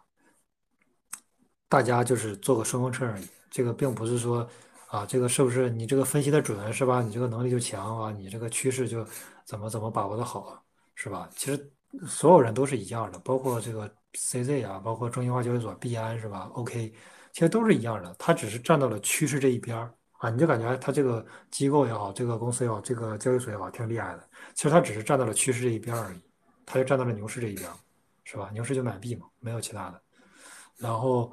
持有资产，然后等到这个牛市的这个最顶峰的时候，我们把我们的资产以五到十倍的价格卖给一个有缘人啊，一定会有很多有缘人，不光是互联网的这个 Web Two 的，还有这种这种国外的、韩国的、日本的，哇塞，你就会发现那个时候每天就是各种各样的神话，不管是埃隆·马斯克的、狗狗币的，还是什么的各种这种铭文呐，还是什么 NFT 呀，各种层出不穷的神这种暴富神话。还是一个逻辑啊！我跟你讲一个有十倍币的时候，你会嗤之以鼻；我当我跟你讲五个的时候，你会发现这是诈骗；当我跟你讲二十个的时候，你会发现这他妈就是真理。这个加密加密货币就是真理啊，就没有不存在其他的，加密货币就是真理啊！圈外的人，他但凡听过二十个这种涨十倍、涨二十倍的故事，他想都不用想，你你拦着他，他会认为你你这个是吧？他会认为你在。影响他赚钱啊！他认为你是个坏人啊！你竟然阻止我进这个加密货币，一定是这样。当他听过二十个这种故事之后，嗯，你谁都拦不住他，他一定会 all in 进来的。不说 all in 吧，他一定会投很多钱进来。但是往往这个时候啊，基本就是高位了啊，就是说，所以我们一定要，哎，顺着周期走，但是逆着周期操作。逆着顺着周期走就是什么？我们还要走牛熊周期。顺逆着周期操作就是我们要在熊市的时候买币，牛市的时候卖币。是吧？我们不能搞反了，我操！发现哎，大家发现最近他妈行情情绪又低迷了，发现这啥是吧？把币一卖也不管了，说这个反正现在行情不好了，是吧？等等，我等它那个回调吧。现在发现哎，不光不回调，行情越来越好，突然变到七八万是吧？八九万，说这时候好啊！我要我要 all in，我要这个我这个要跟大家一起去这个改变世界，然后这个这个这个叫这个啊。这个突破这个技术枷锁是吧？然后这个人工智能加区块链加什么 AI 加 AR 加 VR 是吧？一大堆搞出来了，这就这这就妥妥的韭菜嘛是吧？就是当价格低的时候你不买，你偏偏要是吧？啊，在人声鼎沸的时候你要进来接盘啊，那就是妥妥的韭菜啊！再反复强调还是那几个字，就是低价重仓等风来嘛，我们还是要。一定要低价重仓啊，千万别高价重仓。你高价重仓，那就那那那那你就给低价重仓的人就是 提供流动性了嘛，是吧？啊，中间是要有终终究是要有人提供流动性的，就看你是提供流动性的，还是别人给你提供流动性，是吧？而且我们要区分的开啊，我们赚的不是不是说彼此的钱，它不是零和博弈，我们赚的是什么钱？市场上的钱，它是一个它是一个什么？它是一个增量市场。这个市场呢，现在是吧？BTC 现在只有这个，呃，是吧？五六千亿美金，它未来会到几万亿美金，是吧？我们赚的是一个增量市场的钱，未来会有很多人的钱，不光是美股的资金，还是什么 A 股的，还是什么呃韩国的、日本的还是什么印度的股市的钱都会流到 BTC 上来。我们赚的是未来的这波还没进入 BTC 的人的钱，所以我们要清晰的知道我们赚的是谁的钱。如果说你一旦买了个币，你赚的不知道是谁的钱，那 OK，那别人赚的就是你的钱啊。你一般不知道是赚的是谁的钱，那基本就是亏钱的那一个啊。所以这个我觉得还是要想明白我们赚的是谁的钱，想明白我们什么时候赚他的钱，想明白什么时候是吧？他还过来接盘，我觉得这个是啊比较重要的一个点。所以，呃，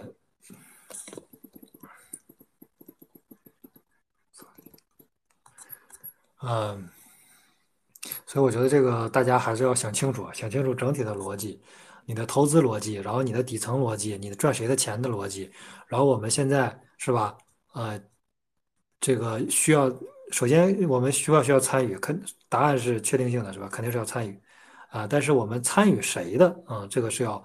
呃，每个人都不一样，每个人喜好偏好都不一样。可能有的人就喜欢这几个字母，是吧？他就喜欢呃 dog，他就喜欢这个 man 啊，他就喜欢这个 ARB 啊，他就喜欢 BTC 以太坊，他就喜欢这个是吧？什么这个啊 mask 是吧？MASK 这个不一样，每个人的偏好不一样。我就喜欢 BNB，我就喜欢这个 T，我就喜欢一个字母的，也不一定是吧？所以说每个人的偏好不一样，然后。大家结合自己的偏好，配置好这些主流的山寨的，还有这种刮彩票的币种，然后我们剩下来就是，呃，非常舒服的去度过这两年的时光。现在已经不到两年了，那一年一年零七八个月吧，嗯，因为已经过去四个月了。然后每天早上一醒来之后，一打开啊，币安是吧？币安启动是吧？OK 启动，一打开之后你一看，哎，账户是吧？稍微多了一点。或者是说少了一点，但整体是向上的，是吧？逐渐的在增加，然后你的这个心情，首先每一天的这个早上的心情就，哎，就比较比较美好。然后呢，你再去工作，你会发现工作当中呢，你的心情也会很好啊，就是很顺利的再去做工作，然后去交朋友啊，去这个等等，是吧？家里的事情、工作的事情，你再去处理，我觉得就是你就能处理的非常好啊。为什么？因为你已经有了一个。哎，确定性的一个收益，而且这个收益呢还不低啊，是吧？我们再对比到这个，不管是股市还是说我们这种传统的收益率，你会发现，就是没法讲，你知道吗？没法跟他们讲。你要跟他说，你说这个东西，我在一到两年之内啊啊，我能赚一个五到十倍、十到二十倍，然后怎么怎么怎么，你跟他讲，他就说，他他就他就不用听了，他就直接说诈骗啊，就想都不用想，他就他理理都不会理你，他就会觉得这个事儿肯定不靠谱。但是在传统领域呢，我们如果做个实体啊，年化百分之十、百分之二十，哇，那已经是相当高的一个利润了。就是我们说净利润百分之十二，那已经是非常高的利润了。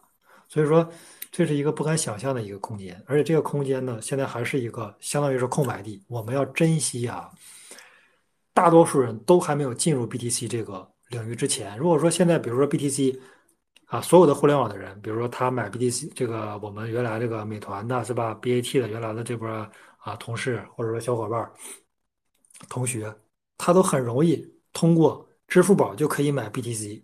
一旦到了这个时候，一旦到了这个时候，那 BTC 就会像黄金一样啊，它就是一个震荡的一个东西，不管是震荡上行下行吧，但整体上来说波动不会太大了，它都不会比纳指的波动大。所以说，那我们还玩毛 BTC 了？那那那我们本来赚的就是收益嘛，高收益。本来我们面临的就是高风险，那我们赚的肯定是高收益嘛。如果说高收益都没有了，那我们就肯定就不再参与了嘛。所以说，在这么多人都没进来之前，你去想一想，是吧？那我们需要做的事情就是及时进来，进来之后呢，然后在高位再把 BTC 和以太坊随机的派发给这些有缘人，是吧？这不就这一轮我们的这个使命就完成了吗？然后，呃，你看之前我就记得。我我把很多微信群其实也退了，这个 Master 其实原来有可能十来个微信群嘛，我大部分都给退掉了。就是我记得这我退之前，我还见见一个小伙伴说在群里说来着，他说他现在的状态就是跟之前描述的比较像啊，就是每天这个醒来之后一看账户的这个资资产在增加，然后每天都沉浸在这种啊幸福和喜悦当中，是吧？不管做什么事儿啊，还是说这个呃整个心态啊都非常非常这个 happy，非常 open。嗯，但是。是吧？但是这个未来就是他已经进入了这个状态了，而且这个这个路程路径呢已经走了百分之二三十了，这个故事还有百分之七十到八十还没走完啊，还要继续走啊，还有百分之七八十到没走完。所以说我们现在判断仍然是处于这轮牛市的早期。然后为什么那些群我都退掉了？其实还是就是最近那个良心哥出了这个问题，然后还有好几个也出了这个问题，就是被调查嘛。然后还有就是这个，嗯。反正就是这这类的这个新闻其实挺多的，我现在我现在一听到这个就有点慌，所以就大部分微信群都给退掉了，然后嗯，然后这个推特的这个头像也换了，微信到时候我也换个头像，反正就全部都全部都都这个还是安全第一位吧，因为嗯，其实我们说其实什么都没做，我们只是。投资，也就是大家所说的这个炒币，其实什么都没做。但问题是，搞不好哪一天人家就说你买币就是违法的啊，这也不一定，是吧？这这都是不一定的事儿。这个所以说，呃，国内还是要慎重一点，然后安全第一位的。然后我们已经进入到了牛市啊，就是已经不存在说我们在不在牛市期间了啊，已经在牛市期间，而且我们已经走了三四个月了，但是现在仍然处于牛市的早期。然后 BTC 最近的这个。波动呢，是由于灰度的这个抛压，然后也逐渐被这个另外十只的现货 ETF 我逐渐接住了。所以说，但是灰度这边抛压没了，它它只只抛了一次性的抛没了，但是另外十只现货 ETF 还在不断的带新的资金进来，所以未来的 BAC 的这个走势其实还是震荡上行。然后配置好主流资产，然后配置好这一轮的这个呃自己的财富密码，然后我们还是呃。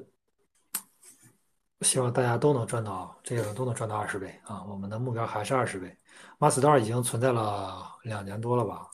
但是我们，呃，这个 Space 已经举办了一年多了，哇，已经搞了，我觉得七八十场了吧？不知道到不到一百场？有有有，我们逢周日都搞。对的，已经搞了很久了。但是我希望还是大家还是，呃，我和主持人继续坚持，然后大家也能对持续的这个。有一个正反馈，正反馈就是什么呢？就是我们通过投资能赚到钱，是吧？不断的正反馈，这一轮赚个二十倍啊，我觉得对就可以了。这一轮赚到二十倍，呃，就能为下一轮再积累足够的本金啊，是吧？这个就，嗯，其实我你看，我们现在认为啊，BTC，比如说这一轮就是搞个十倍到二十倍，是吧？我们认为是一个，首先是个可行的。我们认为它是为什么可行呢？因为我们我们也有了二点五倍的收益了，也就是我们现在已经赚了一点五倍了，已经有二点五倍的收益了。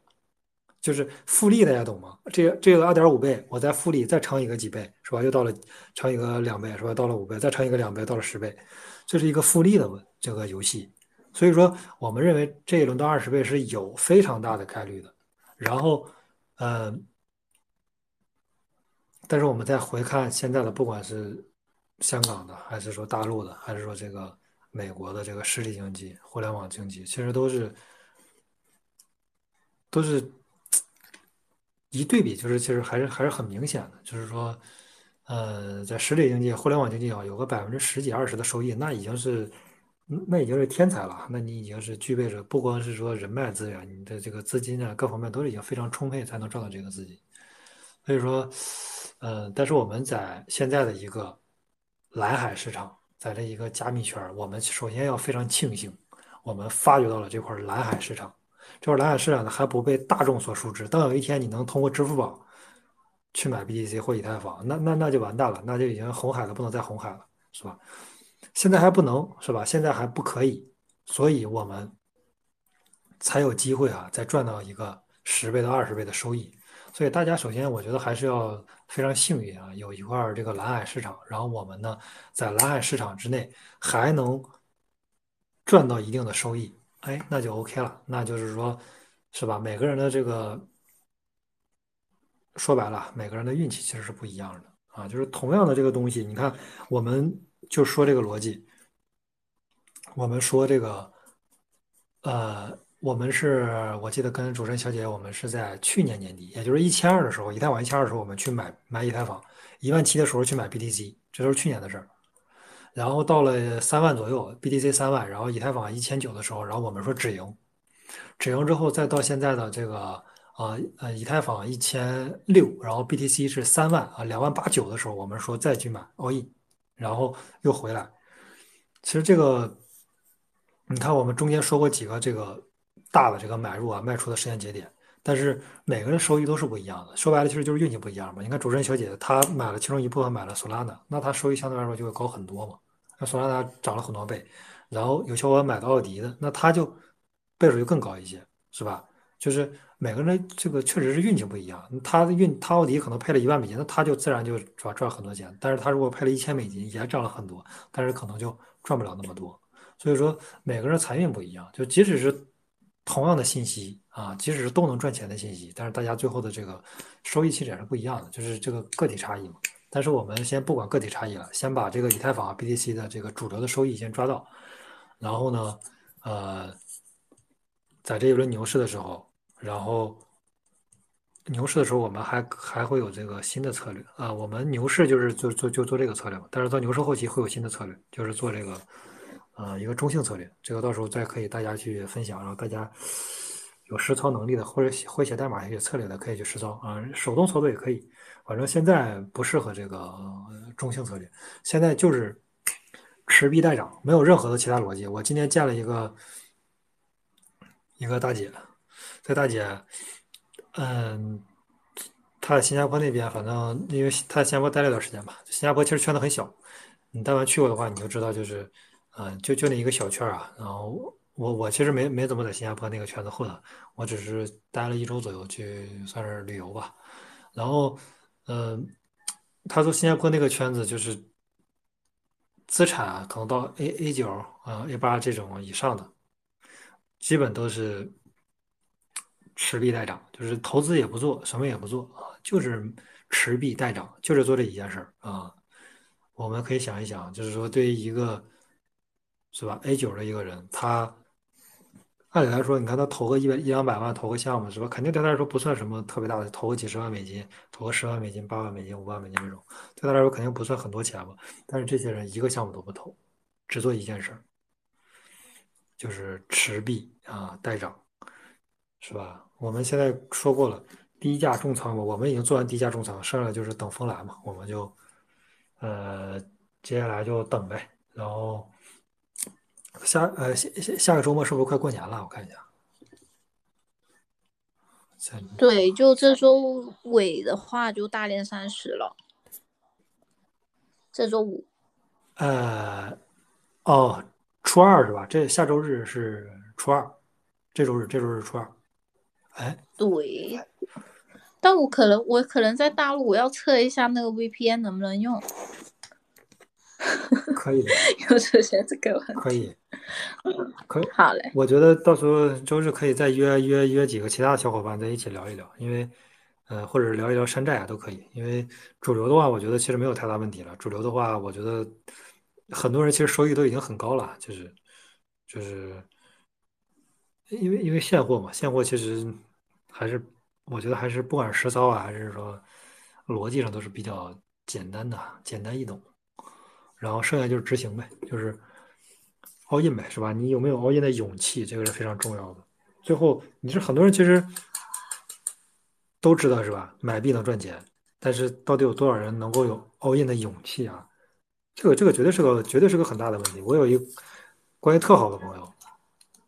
我就跟他说 all in 一千二的时候，跟他说 all in 以太坊，但是就是，呃，他刚刚有有有有那么个小一百万的一个回款，然后也也，但是你知道吧，这个确实需要勇气的。他并不是说每个人说认知到位了，或者说他的这个思维到位了，他就能去操作的。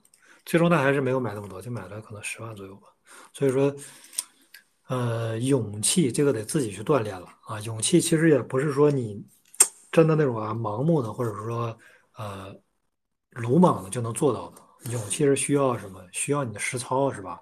你不断的有正反馈，你的勇气在不断的增加，然后信心在不断增加，那你自然就会有勇气 all in 嘛。你没有这个正反馈，那那那那那那你上来这个负反馈是吧？那那那也很麻烦，那那就我觉得一般情况下还是不敢 all in 的。所以说勇气这个得大家去自己去判断了这个。呃，心态上的。然后主持人小姐姐，你今天应该就这些，看还有啥要聊的吗？对，看看下面会有举手的小伙伴吗？如果没有的话，今天就到这里。然后主要就我们上两周，一周是我在深圳做嘉宾，一周是 AK 哥在新加坡在忙。然后呢，就错了两周。然后昨天也是太忙了，所以改成今天晚上开。然后也是牛市的刚开头，还是有很多机会的。然后记得追踪 AK 哥，我记得 AK 哥之前就。树也有发一个文，然后呢，到现在也好多倍了，最近涨得很厉害。哦，SUI 是吧？对，SUI。不，我早卖了一点，我等它掉一点之后再接回来。SUI 其实之前也讲过，它就还是那啥嘛，就是它的逻辑非常简单，它的逻辑就是它没有涨过，你知道吧？就是你看。A B T 那些其实都涨过一波，然后 A B U R P 也都相对来说涨过一波之后，就套了一波人嘛。其实还是套了一波人之后有抛压嘛。S U I 的话，其实就一直没涨，从上限就开始跌，跌到零最低跌到零点三七，现在到了一点五、一点六的位置，三四倍吧，可以的。主持人小姐对，现在也三十倍，我有买，但我一点一的时候放。我等它掉一点之后回撤了之后再买，可以的。你的财运今年也非常 OK 的，可以的。没有，最主要是跟着跟着 AK 跟你这边走，我投资没那么厉害。可以。然后，然后这边的话，大家周日的话，就下周日我们看能约到什么嘉宾和我这边 VPN 能不能用，不能用的话，就可能要等我回来了。好的不然的话，看一下 Phil 哥，Phil 哥暂时好忙哦，Jackie 哥跟 Phil 哥都好忙哦，不确定能不能带开。嗯，他们两个。对，Phil 挺忙的，Phil 应该是 在泰国。然后 Jackie 的话还行，Jackie 还行，没有那么忙，他事儿也挺多的，但是感觉好像都是在做一些社社群社区这边吧。然后 Phil 的话。他那 ID Club，我看他们现在就是，哇，这他们是真能发项目，一直在发。对他们 Launchpad 那边收益也很厉害，所以就，然后我们看看我这边下周 VPN 能不能搞吧，搞不了的话，那就等得等我从大陆回来了。然后就大家今天就是这里啦，然后大家记得追踪 AK 哥，然后还有可以看 AK 哥的 Medium，然后就是在他的。呃，描述那边，然后呢，就有之前一些分析的文章，然后也可以看到，就是 AK 哥怎么样分析整个。呃，市场脉络的一些数据点位在哪里的？那今天也有提到的，好像说是九神指数啊、情绪指数啊，然后一个就是长期持币持仓的和现在转换的话，可能是看交易所，呃，持币人数那一些的点。然后大家也可以听回这个录音，但前半个小时大概是我跟 AK 哥在闲聊，然后可以自己调一下。那今天时间到这里啦，谢谢大家。好嘞，感谢主任。新年快乐！新年快乐，新年快乐，拜拜。新年快。拜拜，拜拜拜拜，新年快乐，新年快乐。